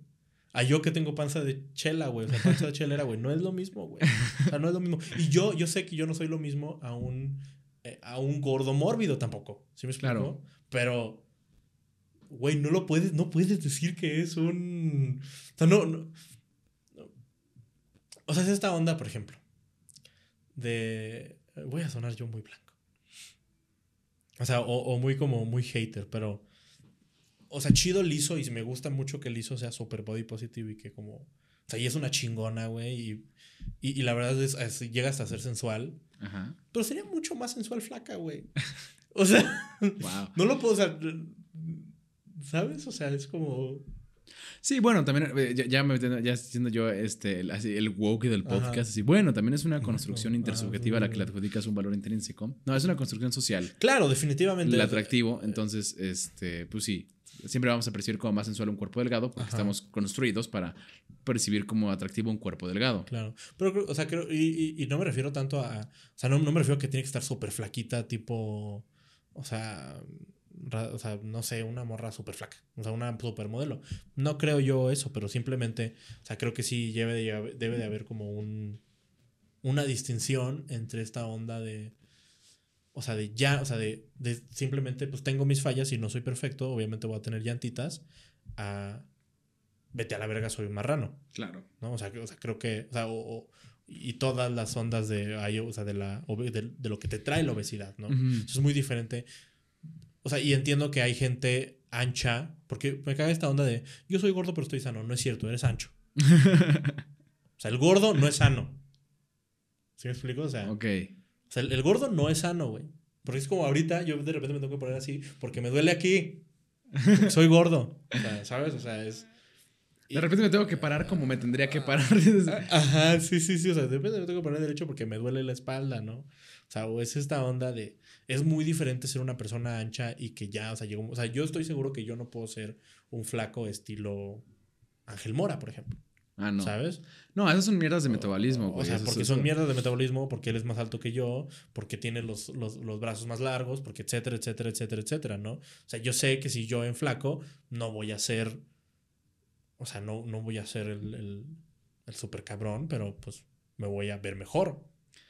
Sí, es que aparte los cuerpos son bien, son, son bien raros. O sea, güey, no. Sí, ajá. ajá. O sea, yo veo amigos que son muy delgados y tienen un cuerpazo. O sea, no un cuerpazo, pero o sea, tienen un cuerpo que se ve atlético. O no Ajá. atlético, pero se ve fit, se ve Sí, sí, marcado. Pero no hace nada por Es- ese cuerpo, güey. A la verga, esa gente nada más lo tiene. Hijos de su puta Y los odio, güey. ¿sabes? Exactamente, pero también creo que está este otro lado donde puedes decir, o sea, como, ok, chido que. O sea, chido, y creo que todos, o sea, y yo me siento muy a gusto con mi cuerpo en este momento preciso. Porque también me ayuda mucho mi cuerpo con mi comedia. O sea, realmente lo creo. Y le, le debo mucho a mi cuerpo, pero sé que no estoy sano. Ok. Sa- ¿Sabes? Como esta onda de decir. Y, y a lo mejor yo lo quiero tirar a mi experiencia para no verme como, como el, el gordo sábelo todo. O el gordo que quiere instruir a los otros gordos en la gordofobia. Únete, vamos a ser gordofóbicos juntos. Pero. Pero sí creo que, que se tiene que hacer una distinción de si se puede estar mejor. Claro. ¿no? O sea, como, como esta onda de, o sea, yo realmente soy gordo por decir, o sea, ah, por decisión. ¿no? O sea, y creo que- o sea, yo lo tenía como gordo por decisión, pero ahorita que, que- que te conté, o sea, me, me salió la idea de, Ajá. so- es una consecuencia a una decisión que sí estoy tomando conscientemente, ¿no? O sea, o sea, no quisiera ser gordo, pero soy gordo porque me mama comer. Sí, tal, tal, vez soy fitness fóbico y eso. ah, porque a mí sí me caga el ejercicio. sí, A mí me yo- repugna. a mí también lo odio, güey. O sea, lo hago por obligación Sí. y este, pero no mames, o sea, no es algo que yo no la paso, o sea, no es como que a mí me mame. Sí, ajá. Este, hay- o sea, digo, ya con el tiempo le he ido agarrando Ajá, como este cariño, ajá, o sea, lo hago, o sea, ya no tengo ningún pedo con hacerlo diario, nada Ajá. más es como o sea, no tengo ningún pedo con hacerlo diario, pero si pudiera ya no hacerlo, No lo harías. Ajá, Ah, exacto, Claro, sí. claro, claro. si pudiera eh, conseguir los beneficios de quemar calorías sin tener que hacerlo, diría, bueno, mejor, güey, o sea, Sí, uso mi tiempo en otra cosa. ¿no? Ajá, sí, porque hay gente que es como, no mames, me mama eh, jugar fútbol y me mama hacer artes marciales Sí, o lo ajá, que sí, sea, sí, porque eso me, me- o sea, me mama. Y entonces digo, ah, bueno, pues está chido que tu pérdida de calorías sea consecuencia de algo que te mama. Ujú. Pero. Ajá, a mí me mama subirme al escenario a contar chistes, o sea, no... Pero no pierdo calorías. No voy a, de ajá, eso, exacto, ¿cuánto voy a quemar ahí, güey? O sea, Ajá. sí, lo que gano cacahuate, güey, sí. Lo, lo que, lo que me chingo me lo echo en la cerveza que me tomé, güey. Sí, güey, o sea, tú me aplaudes, yo me vuelvo a hacer esto y ya estoy ganando. ya me gané todas las calorías que hice en ese chiste. Ajá. Sí, sí. O sea, también tengo. pues ya te he contado de- del, del show que estoy escribiendo como Ajá. al lado de, de lo que tengo que estoy tirando. sí, claro. que estoy tirando. Eh, sobre, sobre echarle ganas y, y toda esta onda como de, de ánimo y, y- Eh, venga. ajá, y venga. Y es, es, es muy específico para mí mi, mi tirada del gimnasio de verga, güey, yo no me la paso chido. O sea, esta onda de que te dicen de, güey, es que llega un momento donde ya lo necesitas. Donde- No creo que es- me pase. Eso no es cierto, güey. Eso no es cierto, güey. Yo un día no voy al gimnasio y no vuelvo a ir, güey. O sea, yo soy esa persona, güey, que si no va al gimnasio todos los días, güey. O sea, mínimo de lunes a viernes, güey. Si yo falto de que digo, ay, o sea, me fui de viaje ese viernes, ya no vuelvo a hacer ejercicio yo, güey. Ya no vuelvo, güey, hasta dentro de seis meses, güey, que voy con el doctor y me dice, ya estás así de tener diabetes. ¿No? O sea, ya eres pediabético, Juan. Ya te voy a cortar el pie, Juan Manuel, por favor, ya métete al gimnasio, ¿no? Eso está muy Sí, chistoso, porque que- sí, porque creo que aparte muchos nos podemos identificar. O sea, a mí lo que más me mata en mis ritmos de hacer ejercicio es un día de inconsistencia. Sí. Un día donde la pasé de sin hacer ejercicio me puede poner en la madre. Sí, sí, güey. Sí, porque ya te da hueva, güey. O sea, ya después te da hueva, güey. Yo lo más que he durado es como 3, 4 meses en un gimnasio. Fue, un gran, fue una gran época para Juan Gama. Eh, No, aparte eso es un muy buen tiempo. Ajá, o sea, como sí, persona sí, que le cuesta trabajo eh, la disciplina de actividad física es un Ajá. gran tiempo. Pero sí fue como, güey, ya. y, y creo que venía más hasta de un punto, pero me acuerdo que- estaba, en ese tiempo hacía voleibol en la prepa y teníamos como un torneo a final de año en Guadalajara. Entonces era como también esta onda de, bueno, le voy a echar medio ganitas y como quiera perdimos bien, culero.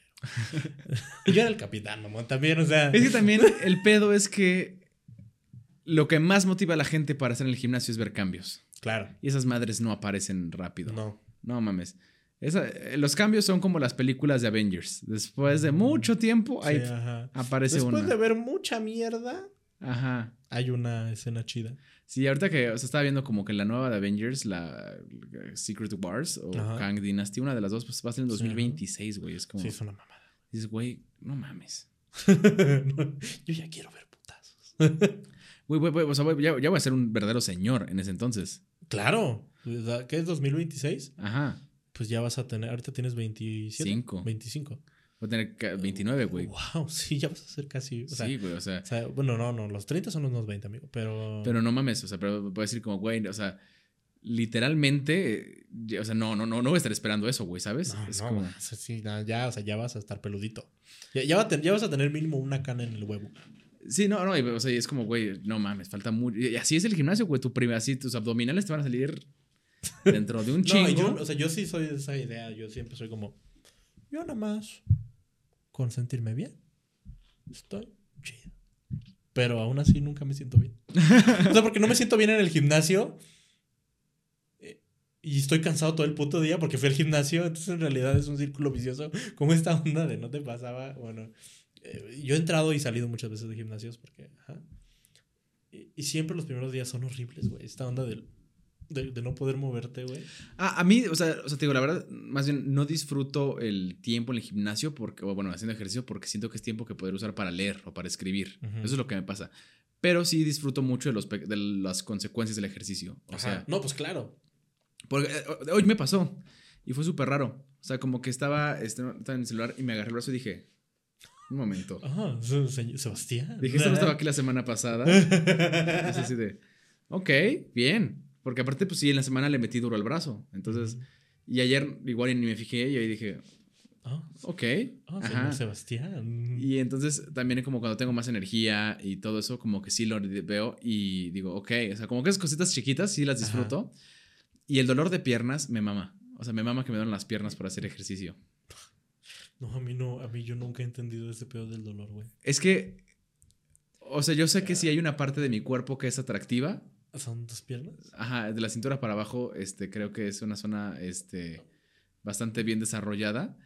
Entonces que me duelan, y entonces para sentir el dolor las pongo más duras. Entonces toco la pierna dura y digo, bien. Esos pinches 20 minutos en los que puedo haber estado leyendo un cuento de Bradbury, me están dando este, este, este segundo de satisfacción. Me encanta que te está yendo a lo más ñoño posible. Y me mama Bradbury. O sea- Me mama Bradbury. Entonces, sí, porque es como, Sí, sí. es tiempo que estoy ahí haciendo pendejadas, Sí, ajá, pero que podría estar leyendo este, El hombre ilustrado. O sea, o sea, Claro, o sea, claro, entonces, claro. eso, ¿sabes? Es eso. Sí, al final del día, y yo creo que por eso yo ahorita no hago ejercicio, porque en realidad mi tiempo se me hace como muy valioso, que estoy usando el tiempo para otra cosa. Por eso estoy intentando comer mejor, pero me está valiendo verga. Es que sí, también una cuestión de gente que no le apasiona la actividad física, que no tiene un deporte que le apasione, es el tiempo. O sea, porque. Y tío, a mí me pasa mucho por leer, o sea, porque me gusta leer y porque mucha gente confía en mí sus textos. Entonces me mandan textos para que los lea. Y, y de cierta forma para mí es una responsabilidad porque me los mandaron. Entonces es hacer ejercicios como, güey, este tiempo lo podría estar usando para leer este, esta obra, este cuento, este guion que me mandaron y no lo estoy haciendo. Sí, definitivamente. Que por cierto, te mandé un guion para un sketch y no me lo has. Eh, Es mi punto, pero te digo que... Pero tengo que ponerme bien mamado. Este... Eh, vas, vas, vas. Una última tuya y cerramos. Ok, tengo varias. Bueno, tengo, una- tengo una- una- dos chistes cortos, viejitos. Ajá. los escribí hace seis años. Te los comenté la última vez que vine aquí a, tu, a tu morada. Ajá. Pero, pero me gustaría contarlos alguna vez. Ok, ok, ok. Este, yo tengo una forma de identificar gente pendeja. ¿No? ¿A alguien de aquí le gusta ver videos de, de miedo, videos de fantasmas en YouTube? Sí, tú. Ajá, ¿Cómo sí, sí, sí. buscas videos de fantasmas en YouTube, no? Y cabretear tantito con... Con la idea de. Sí, me acuerdo ya. me acuerdo. Ajá. Porque para mí la estrategia es, ¿qué pedo la gente que busca en YouTube? Videos de fantasmas. O sea, que abre... eh, eh, Perdón, tengo que hacer la construcción. ¿Qué pedo la gente que para ver videos de fantasmas abre su navegador, pone youtube.com, la plataforma de videos más grande del mundo, y en la barra buscadora de videos de YouTube pone videos de fantasmas? Es como, güey, ¿para qué pones videos de? O sea, Sí, es como buscar ¿Ya? videos, videos. ya es YouTube, ¿no? O sea, no te van a salir fotos, GIFs, güey, ¿sabes? O sea, y es, es como un poco ese absurdo. Y uno que el dato además es falso, pero, este, el- pero lo escuché a una persona decir esta pendejada en la vida real, que dijo que en- según un estudio en Senegal, este, dos de cada 20, dos, o dos de cada 25 personas en Senegal son intolerantes a la lactosa y no lo saben. Yo dije, qué poca madre del güey que hizo el estudio, porque no les dijo, ¿no? O sea, Sí, o sea para es que esto funcionara, chiste, él güey. tuvo que decirles, ah, bueno, eh, tienen que no saberlo, ¿eh? O sea, Ese es un gran chiste, güey. Ese es un gran chiste. Y creo que ya está hecho. O sea, ese ya es. O sea, ese. Porque sí, o sea, qué poca. O sea, literal, el qué poca madre que. que qué poca que no les dijo, ¿no? O sea, pero, ah, bueno, tengo uno que creo que depende del fraseotán, es un one-liner, y este lo escribí el día, eh, ahora que nos vimos, el día viernes. Sí. y parte de una conversación real. Porque traigo todo este, traigo todo este, estos beats de la depresión, que pues eso ya son varios beats dentro del show. Sí. Y entonces, este, yo como una persona que ha estado viviendo los últimos meses entre Querétaro y Ciudad de México y, y yendo del uno al otro, me preguntó un amigo, este, me dijo, oye, Fink, ¿dónde te gusta vivir más? ¿En Querétaro o en Ciudad de México? Y le dije, no mames. O sea, ¿qué te dio la idea de que me gusta vivir? O sea... Como sí. que es muy independiente a la ciudad, no lo mal que la estoy pasando. Sí, wow, sí, sí. De hecho, es- creo, que, creo que lo puedes llevar ahí de. Vivo en los dos lados porque no me. O sea, porque no me siento a gusto en ninguno. Ajá. ¿Sabes? O sea, como, como esta onda de. Wow, sí. Pero sí, esta onda de. Primero, y, y me, me gusta la idea que digas. A ver, a ver. Primero que nada, ¿quién te dijo que me gusta vivir? Pero me- que- que- lo que quiero trabajar es como un deceiveness, donde como... Donde sea que lo cuente, la gente crea que es muy obvia mi respuesta, que, o sea, Querétaro o Ciudad de México, ¿no? O sea, como el no mames, o sea... Ajá. Primero que nada, ¿qué te dio la impresión de que me gusta vivir? O sea, así nada, vi- vivir. Eh, Creo, creo que no, creo que, creo que quien te da la impresión se me hace muy largo y, y- y hace que la gente en chinga lo agarre. Entonces creo que a lo mejor tienes que como tirarlo un poquito más rápido, así ¿Qué te hace creer que... Ajá. O sea, ¿qué te hace creer que me gusta vivir? ¿Qué te hace creer que me gusta vivir? O sea... Ajá. Sí, sí, sí, como. Sí. Porque tiene que ser como. Porque quiero que sea sorpresivo. Digo, Sí. obviamente, este, tengo una ondita con beats de depresión que este, los tiro a destiempo para que la gente crea que voy a decir otra cosa. Claro. Au- Aunque es muy obvio que voy a la depresión, ¿no? Tengo uno que nada más lo he contado dos veces en mi vida. Y una es en un open mic y otra en un show que tuve justo el día de ayer. Pero son las únicas que he contado ese chiste. Ujú. Que aparte, pues parten de algo real, ¿no? Que digo, no, pues es, es muy impresionante cómo los chistes luego le llegan a la gente, ¿no? Y los tocan y los hacen pensar y se identifican contigo. O sea, de hecho, estaba dando, contando este material y de repente un día se me acercó una chava y me dijo, oye, güey, qué, qué padre tu rutina, este, ¿cómo estás en Instagram? Y le dije, pues en Instagram estoy bien, feliz, ¿no? Este, una vida maravillosa, ¿no? Pues no así en la vida real. ¿Cómo estás en Instagram? Eh, más feliz de lo que en realidad estoy. Ajá. ¿No? Como- Y digo, y ya hablando de depresión, pues es como muy obvia dónde va, pero Sí, necesito hacer como un engañito ahí donde... claro, claro. O sea, creo que tienen que ser como cosas cotidianas. O sea, como, como juegos de palabras. Creo que son muy, muy juegos de palabras como. Y creo que justo el cómo estás en Instagram es este, pues es muy, es como... o- Ajá. es como la gente pregunta a la gente que, le quiere, que quiere su red social, ¿no? Ajá, Es, o sí, pásame sí, tu Insta o cómo estás en Instagram. ajá. Pero me gusta mucho el cómo estás, porque Sí, pues, es ¿Cómo como, estás en Instagram? Pues ahí Es estoy como- bien, la verdad estoy feliz, Me ¿no? gustaría, sí, me gustaría tener un poco más de seguidores, pero. Pero bien. Ahí estoy bien. pero bien. O sea, Sí, digo, en la vida real, uff. no así en la vida real. O sea, bien, pero, pero sí, sí. Si me preguntas, todo es falso, ¿no? ¿Cómo estás en, la- ¿Cómo estás en Instagram? Está, está cagado, está cagado. Creo que... Me, me gusta mucho, me, me gustó mucho este de... de, de- o sea, de, de dónde te gusta vivir, Ajá. Sí, y creo que justo ahí lo complicado es que tengo que decir bien la pregunta. Sí, Porque fue el. Es un error gramatical, pero fue. O sea, porque esto salió de una conversión real. sí, Entonces, claro, claro. fue justo el error gramatical de la persona que me lo preguntó lo que generó este chiste. Sí, Porque la forma correcta es dónde te gusta vivir más. ¿dónde te gusta vivir más? Ajá. Eh, ah, o no, No, sí, o sea, sí. pues es esta onda. O dónde, no, no, la pregunta correcta es dónde prefieres vivir. O sea, Ajá. porque vivir más, gusta vivir, es, muy, es un fraseo muy extraño. Pero lo tengo que decir así: es Sí. Dónde te gusta vivir ¿Dónde más. te gusta vivir más? Eso está, es, es incorrecto gramaticalmente. Que, que digo que la gente sí lo puede entender de la otra manera, pero sí creo que donde te gusta vivir más es como. Ya, ya está en plano. O sea, en realidad, al final, el dónde vale verga y es te gusta vivir más. Ajá. Sí, porque te gusta vivir, es como la frase que tengo que agarrar. Ajá. Entonces tengo que yo retomar ese error gramatical de la vida real para Eh, hacer ese sí, chiste. Sí, sí, sí. Y creo que lo puedes llevar hasta la verga de, de empezar a hacer como ejemplificaciones de, bueno, pues por un lado, eh, o sea, hasta como empezar a decir, bueno, pues eh, Querétaro tiene menos tráfico, Ay, eh. Ciudad de México tiene más gente, ¿no? Y empiezas, o sea, dije, tiene más cosas y empiezas como a decir cosas. Pero la verdad a mí no me gusta vivir. ¿Sabes? O sea, o sea como... Lo puedo, lo puedo ir calando de diferentes Sí, formas, ajá, irlo tirando, viendo. Porque viendo me gusta mucho rápido, como lo, como lo contaste ahorita, pero también puedes tirarlo de esa manera, como, como puedes empezar a decir como... como Ir recalando. "Eh", o sea, como, como me gusta esto, pero, pero me gusta esto del otro lado. Pero en realidad a mí no me gusta vivir. o sea, pero de vivir mejor no vivo. ¿Sabes? O sea, como... Sí, como- oye, como- Pero ya se trata de vivir, o sea. Ajá, pero ya si se trata de vivir, pues en realidad... Y hasta lo puedes, hasta puedes no decirlo, güey. O sea, puedes decir, o sea, como esta onda de... Pero así como que me gusta vivir. ¿Vivir? Así como que vivir. O mandarlo a la verga y decir, pues de vivir, pues prefiero no. O como, como, como- no sé, creo que, creo que tiene mucho... Porque aparte, pues digo, es- es- esta conversación dio- yo dije, yo di esta respuesta. Claro, O claro. sea, yo di esa respuesta. Sí, sí, sí. Y me acuerdo mucho de Eric Zamora diciendo como, ay, Fink. como que, o sea, como que le dio risa, pero lo sintió muy real.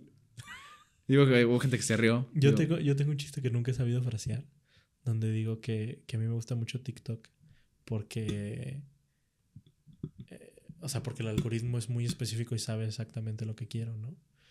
Por ejemplo, la vez pasada me salió un TikTok de, de, de una funeraria que estaba anunciando sus urnas biodegradables.